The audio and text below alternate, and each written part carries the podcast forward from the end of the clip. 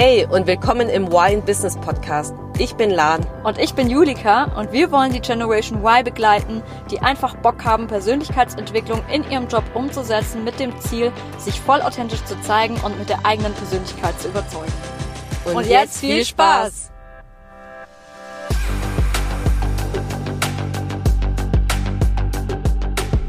Hallo zusammen und willkommen zu einer neuen Folge in Y in Business. Vielleicht hast du dich als Zuhörer oder Zuhörerin schon mal gefragt, welche Kompetenzen und Fähigkeiten du eigentlich wirklich für deinen Job brauchst, um den bestmöglichst auszuführen.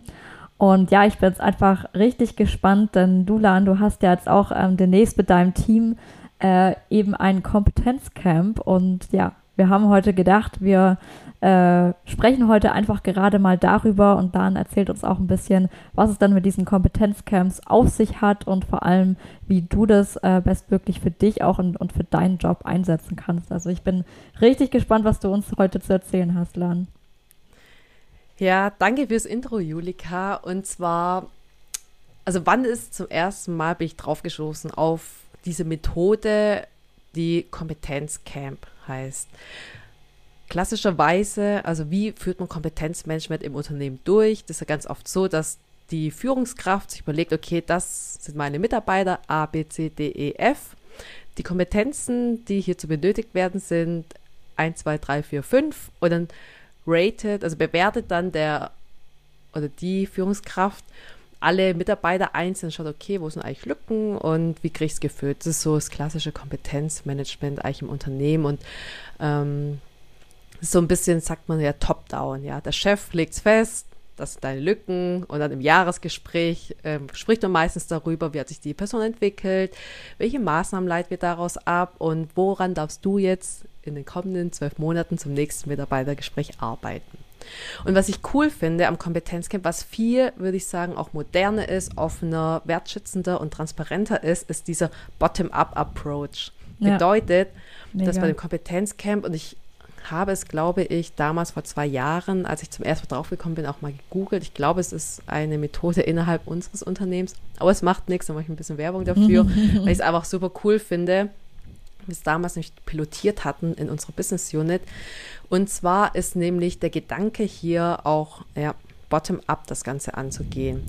Und bei dem Kompetenzcamp ist nämlich so, dass du dass man in einem Workshop-Charakter gemeinsam im Team sich das erarbeitet. Nicht der oder die Führungskraft im stillen Kämmerlein einmal im Jahr sich hinsetzt, diese Excel-Listen befüllt, sondern dass man halt gemeinsam im Team das einfach als ja, sechs Stunden lang ungefähr so ein Tagesworkshop, Halbtagesworkshop, Dreivierteltagesworkshop eher, sich das gemeinsam erarbeitet. Und es läuft praktisch so ab, ist meistens auch moderiert oder auch nicht, das macht die Führungskraft selbst.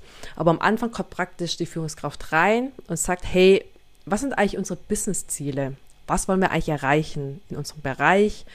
Und die gibt man praktisch dann vor erzählt so von den Business-Zielen und legt dann fest, okay, was sind eigentlich unsere Top drei bis vier ähm, Ziele in diesem Jahr, in den nächsten sechs bis zwölf Monaten? An was wollen wir arbeiten? Das sind unsere Ziele und dass einfach, einfach jedem erstmal klar ist, das ist unser Nordstern, ja. Wir wollen genau dahin gehen und das erreichen. Und im zweiten Schritt ist praktisch dann so, dass dann gemeinsam im Workshop-Charakter das Team für sich erarbeitet und sich überlegt, hey, welche Kompetenzen brauchen wir oder brauche ich eigentlich dafür, um genau dieses Ziel zu erreichen? Ja. Und ähm, ein Beispiel kann sein, wenn man früher zum Beispiel war ja vieles einfacher, vieles mit wenig Software, man hat wenig digitale Kompetenzen zum Beispiel benötigt. Jetzt denke ich zum Beispiel eine klassische Assistentin, Sekretärin zum Beispiel, die hat ja früher wahrscheinlich alles noch ausgedruckt. Ähm, in Tagesmappen gelegt, dem, äh, dem Chef übergeben oder der Chefin übergeben. Und je digitaler wir werden, braucht man natürlich auch andere Skills ja, am Computer. Man muss mehr erfahren, mehr wissen, wie man vielleicht mit solchen Tools umgeht, vielleicht effizienter werden. Und dann könnte vielleicht ein Ziel sein, hm, äh, oder eine, eine Kompetenz sein, bei diesem Beispiel, ja, ich bräuchte eigentlich mehr Skills am Computer. Ja, früher hieß es ja immer EDV, aber ja. heute kann jeder mit Computer umgehen. Mm, oder es kann auch sein, mehr in Richtung Kollaborationstools. Eigentlich brauche ich das, das dafür, um genau dieses Ziel zu erreichen.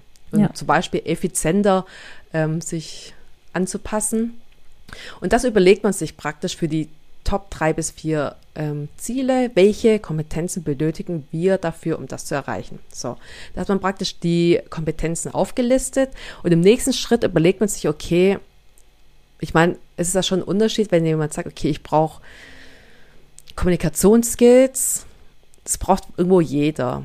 Aber zum Beispiel einer, der vielleicht im Verkauf ist, oder viel Kundenkontakt hat, braucht es vielleicht mehr als ein Programmierer, der viel programmiert und eher Kommunikationsskills am Ende braucht, um ja, das jemand anderes zu erklären.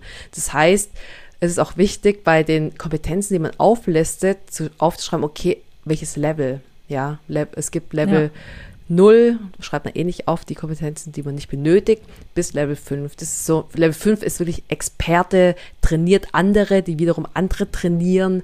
Das ist, das ist wirklich einer, der, der wirklich ein Guru ist in den Bereichen. Level 1 zum Beispiel Basic, ja, man kennt halt die, ähm, die Grundlagen, aber manche braucht man halt eine 2, eine 3, 4, 5 und so ratet man, bewertet man aber gemeinsam im Team, welche, was braucht man dafür. Und was da eigentlich wertvoll ist, ist auch dieser Austausch, weil die Führungskraft ist da dabei und da hört man natürlich auch raus, welche Zweifeln gibt es, welche Bedenken.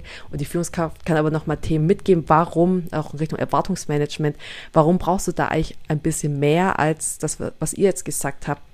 So kann man sich halt angleichen und am Ende sich auf eine Zahl einigen, das hinpinnen und es ist halt gut, weil eigentlich jeder im Team dann weiß, was wird von einem erwartet und was benötigen wir genau dafür. Ja. Das ist so Schritt Nummer Hammer. zwei. Mega, also es hört sich auf jeden Fall schon mal mega spannend an und vor allem ist es ja auch für einen selber als Arbeitnehmer auch richtig cool, weil wie du schon gesagt hast, es herrscht dann totale Klarheit und vor allem ist man dann ja auch selber ähm, nochmal viel bewusster darüber, okay, welche Kompetenzen kann ich jetzt noch ausbauen, weil manchmal ist es ja so, ja, du kommst in einen Job und dann merkst du vielleicht irgendwann so, okay, das passt irgendwie nicht so oder da muss ich echt auch was machen, aber dir ist es nicht sofort von Anfang an so bewusst. Äh, aber so ähm, hast du es ja klar schwarz auf, auf weiß irgendwie stehen und kannst es ja auch tracken. Also kannst ja dann nach einem Jahr genau. auch sagen, okay, wenn ich jetzt vorher, keine Ahnung, bei dem ähm, keine Ahnung, ich habe die Kompetenz jetzt im Projektmanagement-Tool noch nicht so, komme komm noch nicht so gut damit klar zum Beispiel, bin ich jetzt auf einer 3 äh, und dann bin ich halt das nächste Jahr aber auf einer 4 oder so und kann dann wirklich sagen, okay, ich habe mich da wirklich ganz konkret verbessert und ähm, ich denke, da guckt man dann ja auch gerade bei dem Tracken dann, wie, äh, also welche Anforderungen, was, was heißt 3 und 4, oder? Denke ich, also was, ja. wenn du jetzt gerade bei einer 3 bist, dann hast du das und das, kannst du das, also so ein bisschen, ich kann mir das gerade so vorstellen, wie wenn man ähm, Sprachkenntnisse bewertet, hat man ja auch diesen Qualifikationsrahmen zwischen A1 und C, C2, wo dann ja auch immer definiert ist, welche Anforderungen man da für jedes Level genau. sozusagen braucht. Ja, und da halt auch, das ist ja genau das Wichtige in Schritt Nummer zwei, erstmal festzulegen, was ist der Sollzustand, also Zielzustand, wo wollen wir hin und dann auch darüber zu reden, ja, für den einen ist eine drei was anderes als für den anderen und dann einfach offen miteinander zu sprechen und da, das meine ich jetzt durch diesen Austausch, da entsteht eigentlich auch die Magie, dass einfach jeder mal sich auch über dieses Thema unterhält, weil ich finde, das ist, das geht vollkommen im Arbeitsalltag unter. Ja, man geht irgendwie davon aus, der andere kann es schon, der setzt es, ja, man, man muss einfach nur sein Geschäft erledigen, seine Arbeit und man spricht halt weniger darüber.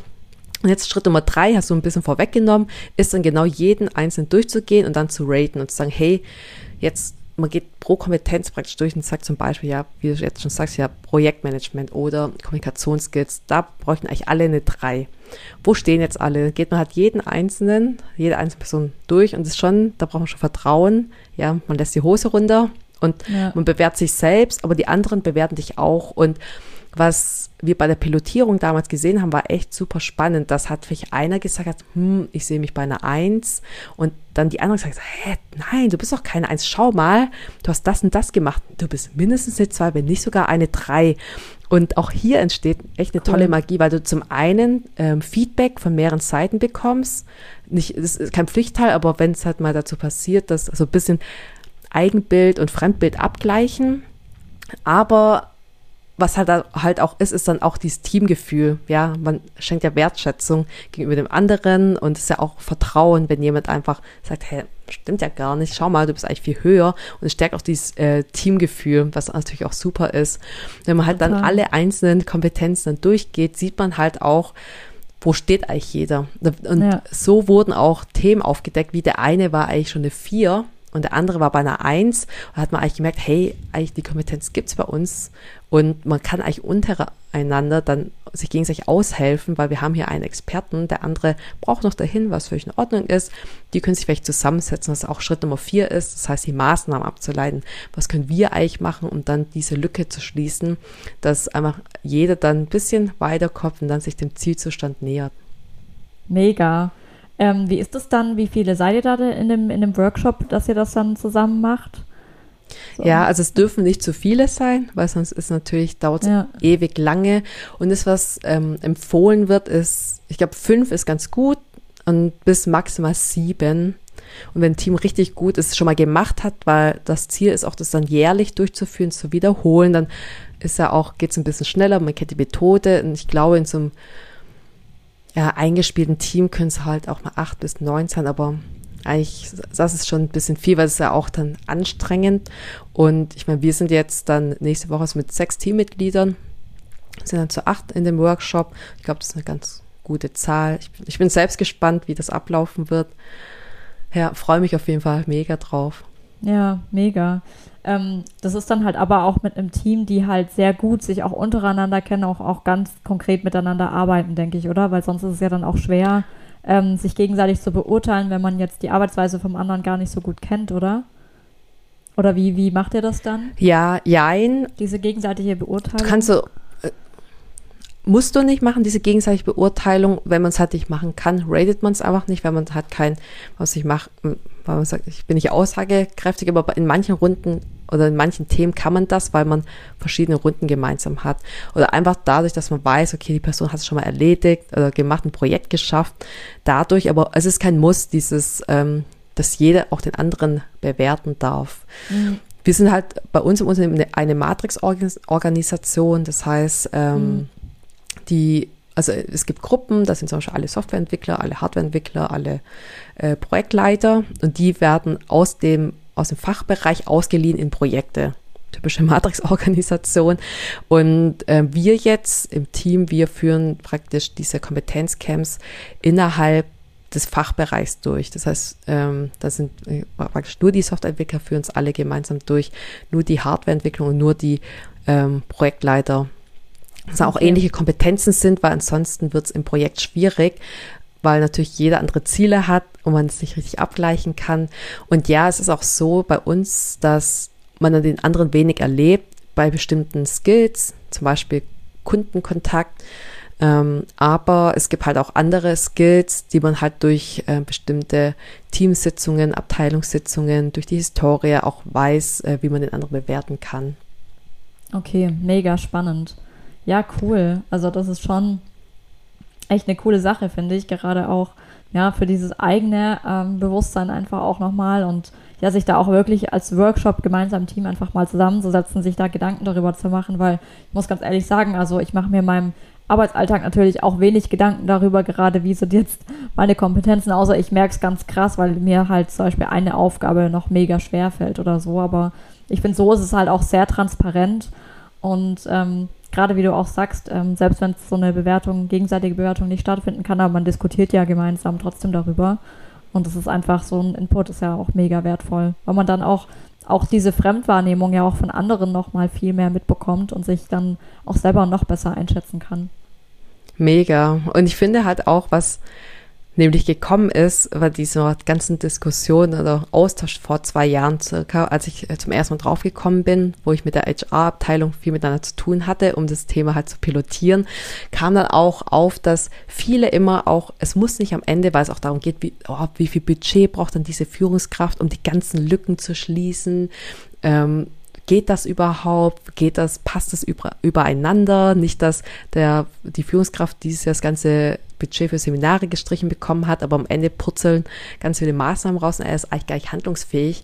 Da kam auch nochmal raus, was für mich sehr wertvoll war, ist, wir denken ganz oft, ah ja, Julika, dir fehlt irgendein Skill, dann schicke ich sie mal auf so ein Zwei-Tage-Seminar und danach kann sie es ja. Aber so mhm. lernen wir nicht. Ja, wir lernen wirklich 70 Prozent im Doing und nur 20 Prozent über Seminare. Das heißt, wir müssen es anwenden, dass wir es wirklich können. Und ein Beispiel äh, von Krass. meinem Freund ist, äh, ja, er wollte das war vor zwei Jahren, eine Programmiersprache lernen und hat dann über die Arbeit ein Fünf-Tage-Seminar besucht. Und da hatten wir dann einfach viel Inputs bekommen, irgendwie ein bisschen programmiert und nach fünf Tagen war das Seminar vorbei. Aber er war nicht danach ein Programmierer, wie wenn du eine neue Sprache lernst. Wenn du einen Fünf-Tages-Crashkurs äh, besuchst, du bist danach kein, kein zum Beispiel Spanisch, Spanisch-Guru, geht nicht. Du musst es ja anwenden, um es damit es richtig ja. passt, wie bei Französisch bei dir wahrscheinlich, als du dann nach Frankreich gezogen bist. Erst dann konntest du eigentlich wirklich Französisch, indem du einfach jeden Tag damit konfrontiert wurdest. Und ähm, das ist zum Beispiel Total. so ein Beispiel. Es, ja. Seminare, ist, ja genau, es ist nicht die Lösung für alles. Und ein positives Beispiel bei Seminaren zum Beispiel das von Udacity, da gibt es so Nano-Degrees, machst du über drei Monate an Projekten arbeitest und so lernst du auch eine bestimmte Programmiersprache oder in Richtung ähm, Datenhandling, ähm, das ist zum Beispiel auch viel besser. Und das finde ich ganz cool auch, dass man auch von anderen lernen kann. Auch eine weitere Maßnahme ist, wie ich schon sagte, wenn zum Beispiel ein Team rauskommt, hey, wir haben ja eigentlich einen Experten und der ist noch am, der andere oder die andere ist noch am Anfang, dass wir die zwei als Tandem gemeinsam einfach mal ein paar Beispiele durchgehen oder vielleicht können wir innerhalb des Teams uns schon gegenseitig helfen, damit wir dann, damit die andere Person, die noch nicht so weit ist, dann auch auf das Level kommt. Das finde ich auch nämlich super. Ja, Hammer. Mega gut, dass du es ansprichst, weil es stimmt. Ähm, oft denken wir, dass wir es einfach, ja, weil ich war, ich kann mich erinnern, ich war auch mal auf einem Seminar zum, zu, so einem Verhandlungsseminar. Das war zwar schon voll cool, aber so wie du sagst, man muss es halt einfach auch hinterher anwenden und ich glaube, das machen wir auch also ich muss auch ganz ehrlich zugeben, ich habe mir die Unterlagen danach nie wieder angeguckt. Genau. Und das ist ja genau das Problem, dass du danach äh, eigentlich nichts mehr damit machst. Äh, oder halt, ja, das ist ja halt die Frage, du musst halt echt voll dranbleiben und deswegen finde ich das auch, und das gleiche ist ja auch bei Sprachkursen zum Beispiel, du lernst dann zwar ähm, die Grammatik und so im Kurs, aber du musst es dann selber zu Hause einfach nochmal wiederholen, anwenden, üben, ähm, weil sonst einfach nicht hängen bleibt. Und von einem Mal bleibt sowieso gar nichts hängen. Deswegen mega gut, dass du es genau. nochmal angesprochen hast. Ja, richtig. So, dann würde ich auch sagen, kommen ein bisschen zur Zusammenfassung von heute und was, warum ich es überhaupt als Thema anbringen wollte, das Thema Kompetenzcamp ist auch, du musst nicht jetzt darauf warten, bis in deinem Unternehmen diese Methode irgendwann ankommt in x Jahren und damit du endlich herausfinden kannst, welche Kompetenzen brauche ich eigentlich für meinen Job, sondern die Methode hast du jetzt mitbekommen und ich würde es einfach an deiner Stelle, nämlich einfach das selbst für dich machen. Du brauchst ja nicht einfach diesen Workshop-Charakter, das mit anderen machen und leite dir einfach selbst aus deinen Zielen, die du kennst, für den Bereich ab, welche Kompetenzen brauche ich eigentlich dafür, um genau diese Ziele zu erreichen. Sei es deine persönlichen Ziele von der Rolle oder auch vom Bereich und als Umsetzungstipp bewerte dich einfach mal selbst und schau, okay, welche Kompetenzen werden benötigt, wo stehe ich eigentlich aktuell und leite dir dadurch Maßnahmen ab und arbeite einfach Step by Step an diesen Maßnahmen, damit du dann irgendwann auf diesem Level kommst, um genau deinen Job vollumfänglich ausführen zu können. Dann würde ich sagen, wir lassen ein wenig Musik einspielen. Und jetzt ab in die Umsetzung.